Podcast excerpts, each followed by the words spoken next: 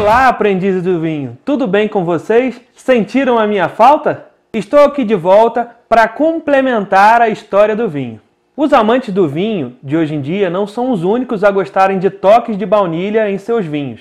Pesquisadores israelenses ficaram surpresos ao descobrir recentemente resíduos orgânicos de baunilha em jarras descobertas na cidade de Jerusalém. E ilustra que produtos de luxo passavam por Israel devido à sua importante localização geográfica. Desde a época em que os romanos dominavam boa parte do Mediterrâneo, toques de baunilha são adicionados ao vinho devido ao envelhecimento em barris de carvalho, pois eles contêm uma substância chamada vanilina e geram esse sabor nos vinhos.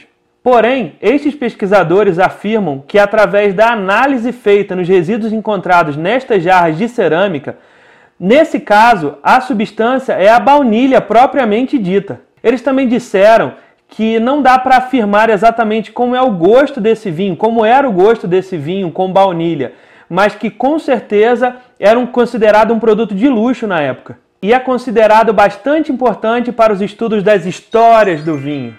Nesse vídeo a gente colocou pistas de qual vai ser o novo assunto abordado no nosso canal. Comenta aí se vocês conseguem descobrir quais são as pistas que a gente deixou. E é isso aí, pessoal. Não esqueça de curtir, comentar e compartilhar para que a palavra do Aprendi com Vinho atinja mais pessoas.